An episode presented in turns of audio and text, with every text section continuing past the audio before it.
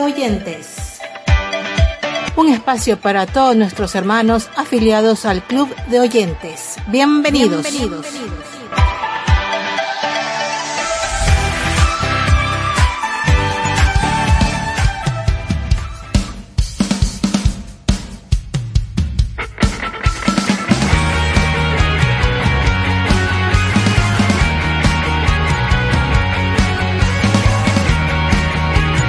Muchas bendiciones para todos nuestros amigos y hermanos del Club de Oyentes de Radio Vida Esperanza. Una vez más le damos la bienvenida a Club de Oyentes. Como siempre, el día de hoy tendremos las noticias del ámbito cristiano, un artículo que será de edificación para todos ustedes las canciones. Y bueno, esperamos que este tiempo sea de bendición para ustedes. Saludos a todos nuestros hermanos y amigos de Latinoamérica y del Caribe. Saludos especiales a Radio Alfa Estéreo de Panamá que retransmite los programas de Radio Vida Esperanza. Bueno, este día como siempre quiero compartirles una frase, un pensamiento de John Newton. No soy lo que debo ser, tampoco lo que quiero ser, pero por la gracia de Dios no soy lo que solía ser. Por supuesto sabemos que en el andar cristiano, en la vida del cristiano, siempre vamos a estar continuamente siendo moldeados por el Señor, siendo transformados. Cada día, cada día aprendemos nuevas lecciones por parte de nuestro Señor. Toda situación que vivimos en la vida diaria siempre es para moldearnos. Situaciones tanto difíciles, situaciones tristes como situaciones alegres, todas son para nuestra edificación, para crecer en el Señor. Toda situación que enfrentamos siempre nos deja una lección de vida. Toda crisis por la cual pasamos, aún mucho más, el Señor las permite y las usa para moldearnos cada día.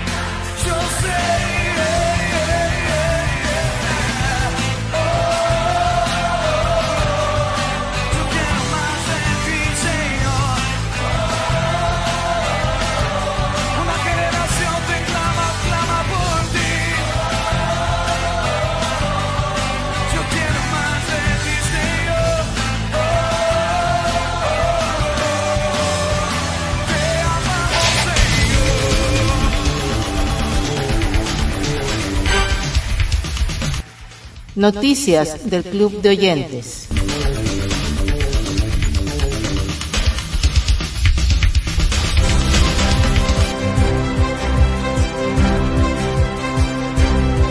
Hombre que nació sin cerebro y con pocas posibilidades de sobrevivir, predica de Cristo. 26 de julio 2022. Jacob Phillips nació condenado a muerte, pero su familia no se rindió y luchó en oración. Doy crédito a mi fe en Dios por donde estoy hoy. Él me dio lo que necesitaba para vivir, dijo el hombre, que actualmente es predicador del Evangelio de Jesús. Hace más de 40 años, una familia y una enfermera no se dieron por vencidas con un bebé que nació sin cerebro, incluso cuando los médicos afirmaron que no había posibilidad de que el niño sobreviviera. Lucharon en oración, creyendo que Dios haría un milagro. Ahora con 44 años, Jacob Phillips es un evangelista y ha usado su poderoso testimonio para guiar a otros a Jesús. Nací con hidrocefalia, que se conoce más comúnmente como agua en el cerebro. También tuve una formación parcial del cráneo, lo que significa que apenas tenía cráneo. Y además de eso, no tenía cerebro, dijo Jacob. Mi tronco cerebral fue lo que me mantuvo con vida. Al enterarse de todo esto, el médico les dijo a mis padres y familiares que no sobreviviría. Me dieron una sentencia de muerte inmediata. Pero ese día la habitación de la madre de Phillips estaba llena de familiares y cristianos de la iglesia de sus abuelos, quienes intercedían por la vida del bebé llenos de fe. Recuerdo que mi abuela me dijo una vez que le dijo al médico que no me iba a morir. Ella lo miró a los ojos y le dijo, Tú no sabes lo que mi Dios puede hacer, reveló Jacob. La enfermera cristiana Susie, que cuidaba a la madre y al bebé, llamó a su pastor para orar por el niño. Los abuelos también llamaron a su líder, quien llegó al hospital con otro ministro. A esos tres hombres los llamó el trío poderoso. Vinieron al hospital a orar por mí. Dios creó un cerebro en mi cabeza debido a las oraciones de estos predicadores. Testificó Jacob. Susie informó, recuerdo al bebé sin cerebro. El neurocirujano lo llamó un vegetal ese día. Estaba furioso. La cabeza del bebé estaba tan llena de líquido que los médicos no estaban seguros de que la cirugía ayudaría. Creo que Jacob tenía tres años cuando su madre lo trajo a verme. Lloré ese día. Estoy tan agradecida de que el Señor me haya permitido ver su poder. El equipo de cirujanos le construyó un cráneo usando injertos óseos y con la protección del Señor el bebé sobrevivió. Hoy Jacob está casado con Charlene y se ha convertido en evangelista. Juntos, la pareja viaja por los Estados Unidos para compartir el Evangelio y dar testimonio de la bondad de Dios. Más de 200 reclusas aceptan a Cristo y son bautizadas en prisión de Estados Unidos. 30 de julio 2022 Recientemente, más de 200 reclusas fueron bautizadas en las aguas en una prisión de mujeres en los Estados Unidos. Me sentí rodeada de la familia y eso fue lo que hizo significativa la experiencia, testificó una de las internas, quien nació de nuevo en Cristo. El ministerio Dios detrás de las barras realiza servicios de adoración para los reclusos, presentándoles el Evangelio que transforma vidas. A la celebración ya han asistido cantantes cristianos. Recientemente, dos de los cantantes convirtieron una prisión de Florida en una iglesia mientras alababan a Dios junto con cientos de reclusos.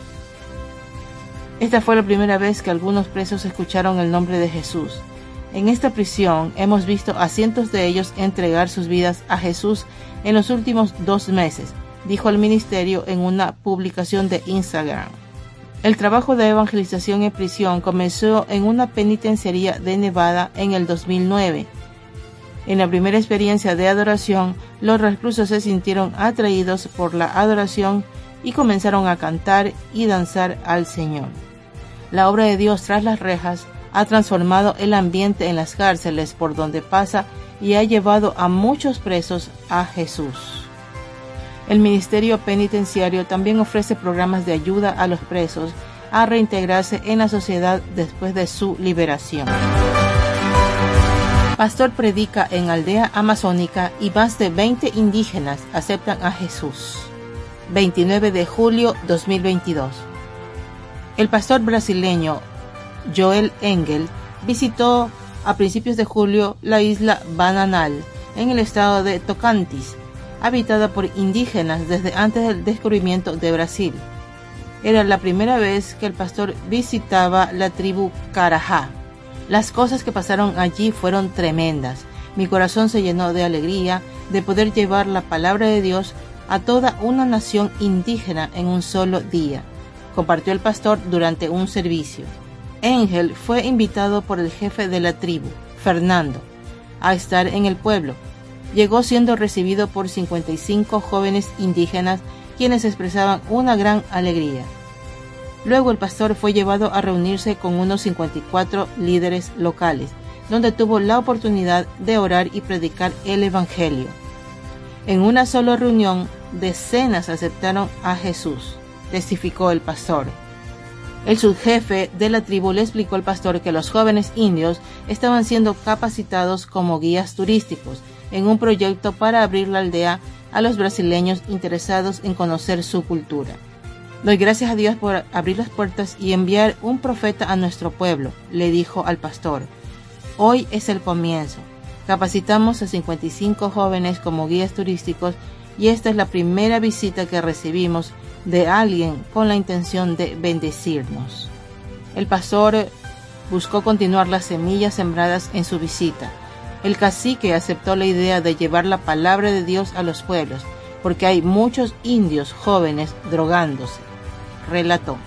Desde entonces, el pastor ha estado enviando meditaciones bíblicas a los líderes locales a través de una aplicación de mensajería.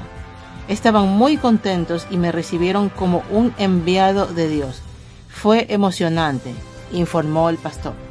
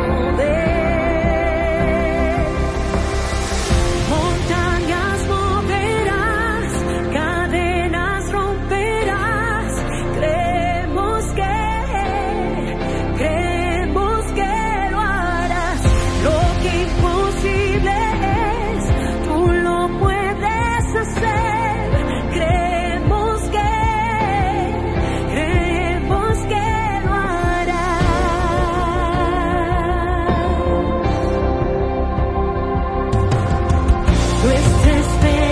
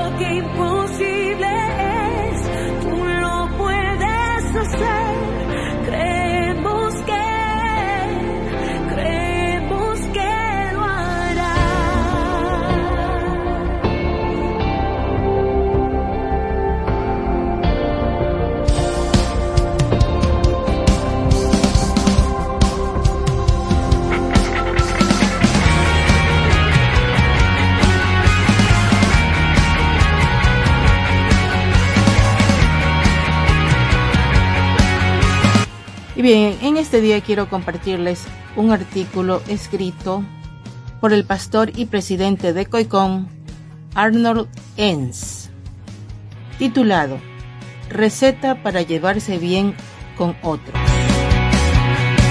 A continuación el artículo.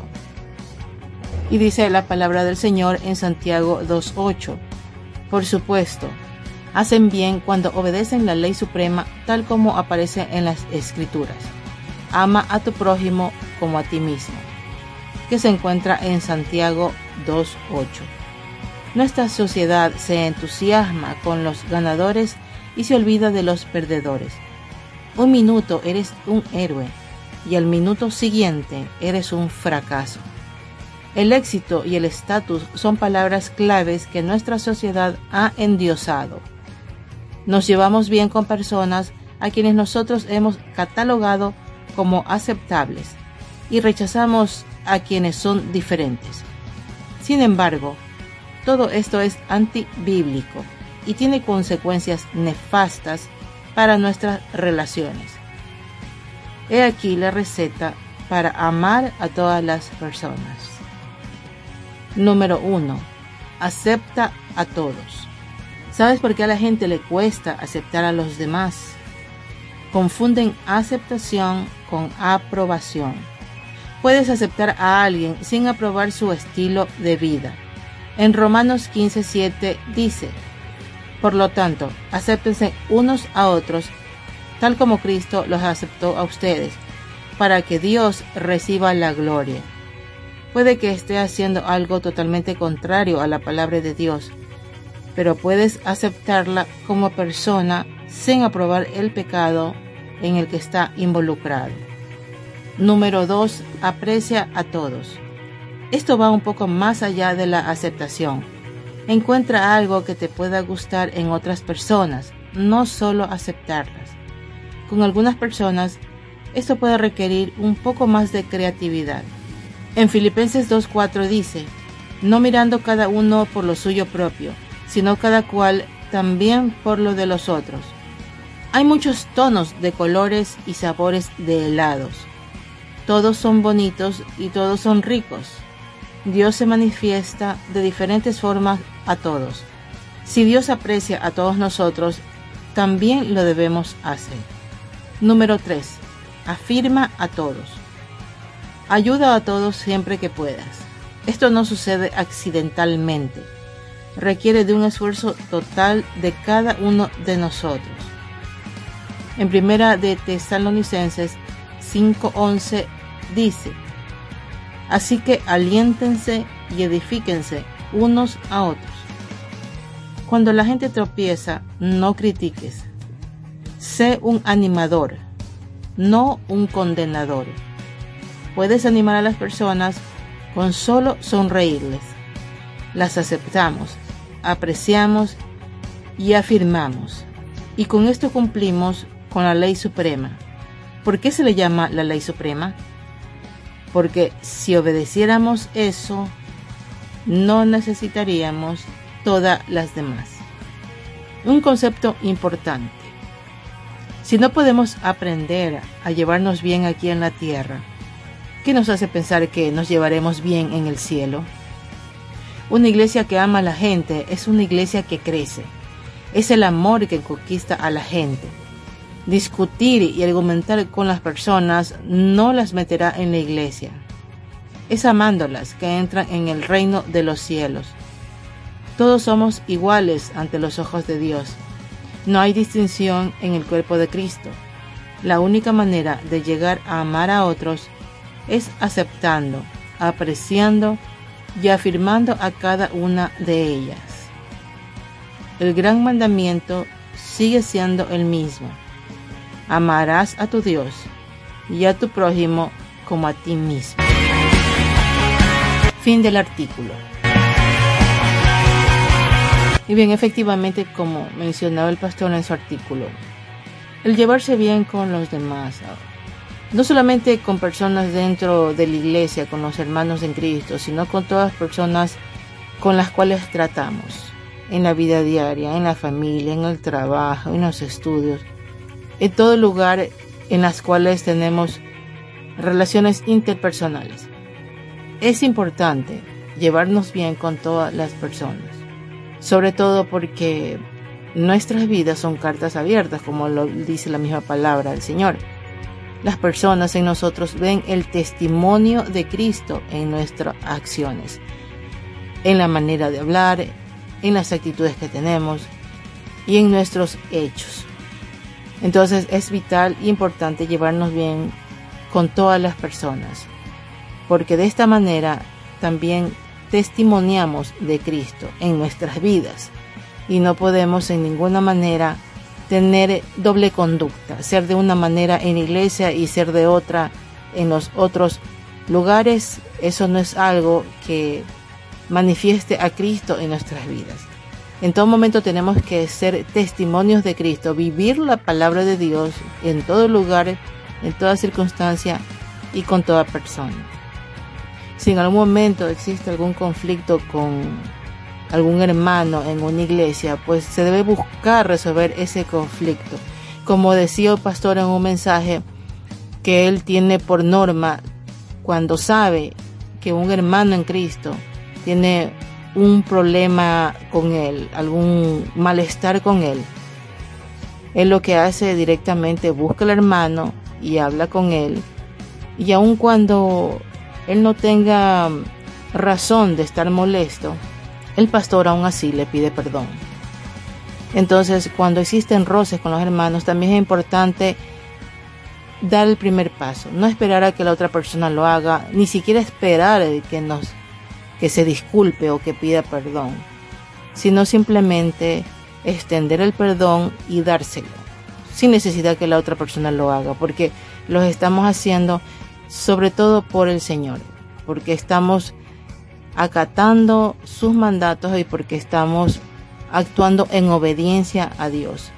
Y pues también una de las cosas que pueden ayudar mucho para poderse llevar bien con los hermanos de Cristo con las personas con las que trabajamos dentro de la iglesia, también es, es un hábito que humanamente es algo práctico. El darle un regalito, el extenderle una sonrisa siempre a los hermanos. Yo recuerdo el caso de una persona que trabajando en un ministerio era líder junto con otra hermana Los dos lideraban un ministerio, pero tenían puntos encontrados, no hallaban un punto de acuerdo en ciertas cosas. Entonces la hermana eh, empezó a tener actitudes un poco toscas, ¿no? Pero ¿qué hizo la otra persona? El otro hermano lo que hizo es simplemente empezar a llevarle regalitos, flores, algún chocolate. Y pues de esta manera la hermana en Cristo pues se fue dando cuenta que estaba teniendo una actitud errónea y lógicamente cambió su actitud y pues finalmente pudieron entender si pudieron eh, llevar bien la relación ministerial. Entonces, estos son dos testimonios de caso como le estoy comentando del pastor y de este otro hermano que hicieron cosas prácticas y esas cosas prácticas llevaron realmente a un resultado bueno, a un resultado de poderse llevar bien con las personas con las cuales trabajan ministerialmente, para poderse llevar bien con los hermanos en Cristo. Pero siempre importante tener en cuenta que debemos llevarnos bien y tratar bien, como a nosotros mismos, a todas las personas con las cuales nos relacionamos, en todos los ámbitos.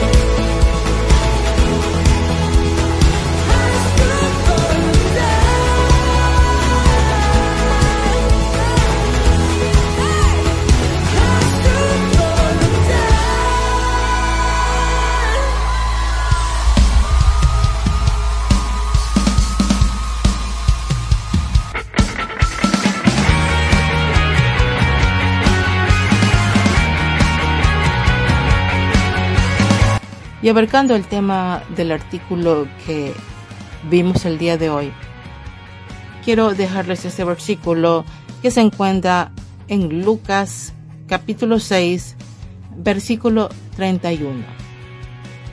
Y así como queréis que los hombres os hagan, haced con ellos de la misma manera. Amén, así es. Esto nos afirma pues lo que el Señor nos dice también en su palabra, que debemos amar a nuestro prójimo como a nosotros mismos. Por ende, debemos tratar a los demás como a nosotros nos gustaría también ser tratados.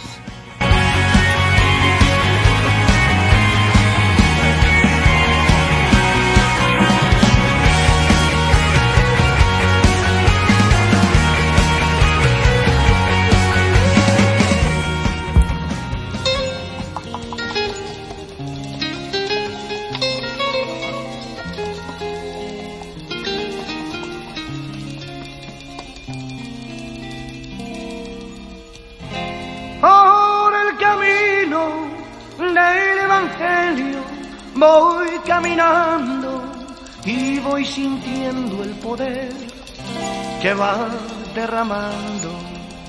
Nunca creí predicar a Jesucristo, pues era yo pecador y hoy sirvo a Cristo.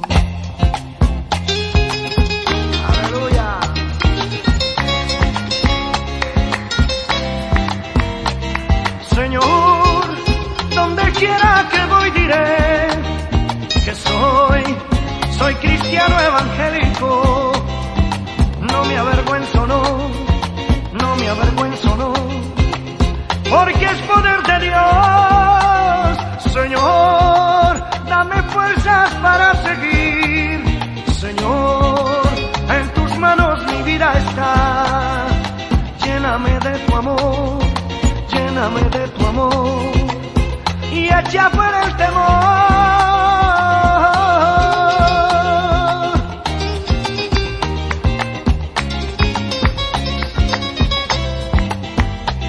Aunque ande en valle de sombra de muerte, yo sé que a mi lado tú estás, librándome del mal, librándome del mal porque en tu mano voy.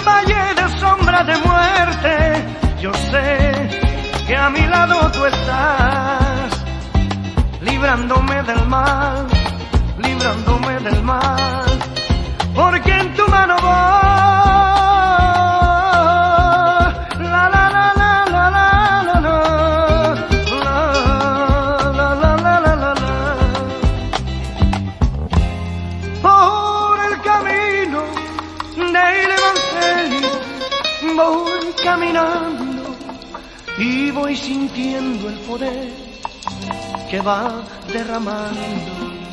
Veo la mano de Dios sobre mi vida y voy sintiendo el poder que va derramando.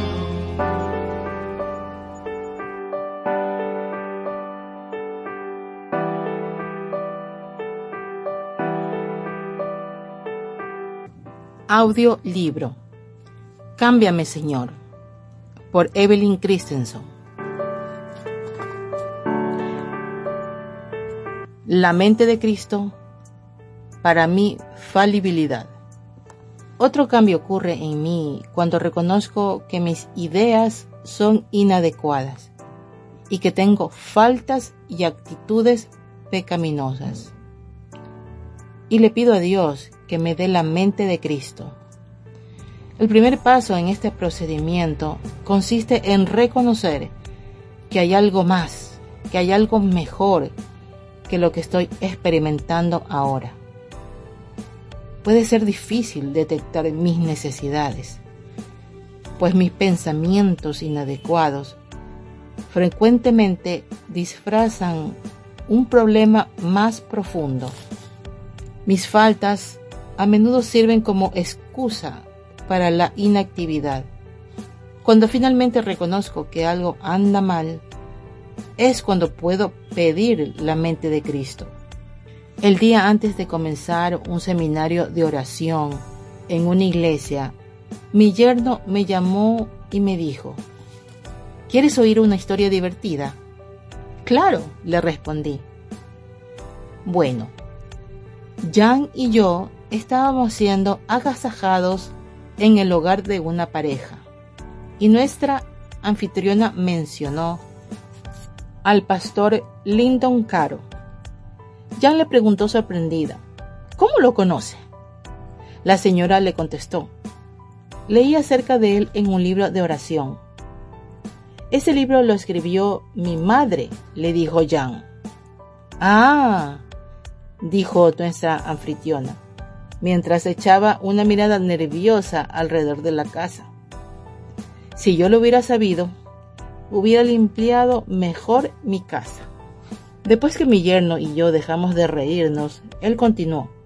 Luego nuestra anfitriona se tornó quieta y se quedó preocupada con sus propios pensamientos. De repente dijo abruptamente, siento como si estuviera agasajando a Dios. Mi yerno y yo nos reímos a carcajadas. Ciertamente esa fue una historia divertida. Pero cuando colgué el auricular, Dios me dijo, Evelyn, cuidado con el orgullo. Caí sobre mis rodillas y lo regué a Dios que me diera la mente de Cristo.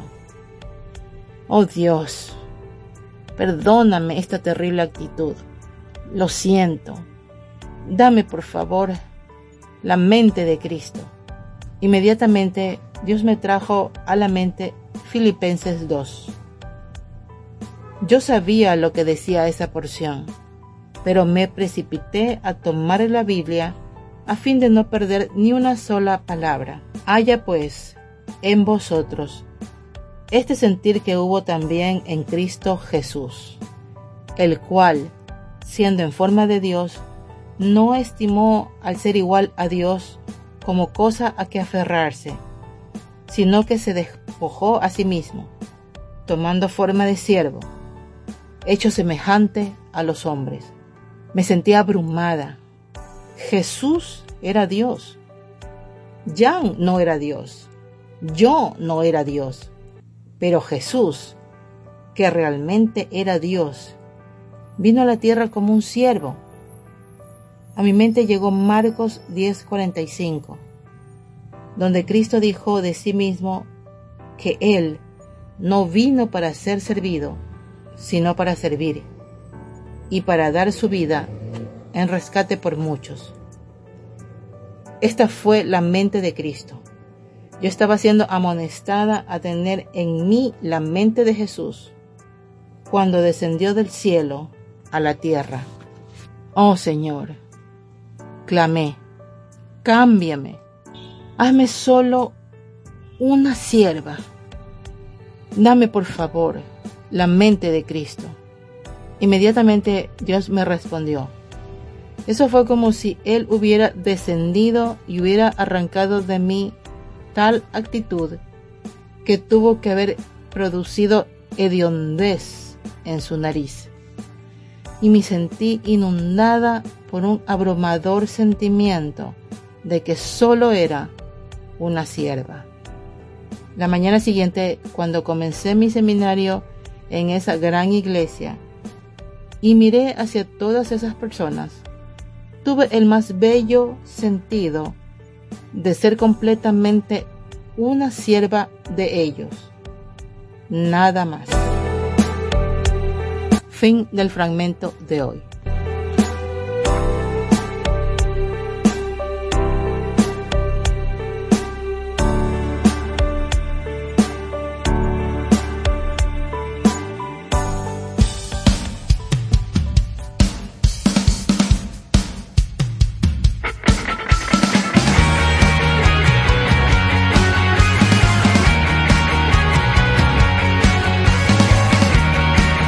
Bien, hasta aquí llegamos con el programa de hoy. Esperamos haya sido de su edificación y pues haya sido de su agrado también. Los esperamos como siempre cada semana a que sigan sintonizando nuestros programas. El equipo de Radio Vida Esperanza les envía bendiciones y mucha fortaleza del Señor en cualquier situación de la cual estén atravesando. Recuerden que en el chat de Club de Oyentes ustedes pueden dar comentarios, sugerencias y cualquier opinión respecto a los programas. Se despide de ustedes su amiga y hermana Margie Toro desde Guayaquil, Ecuador. Dios les bendiga.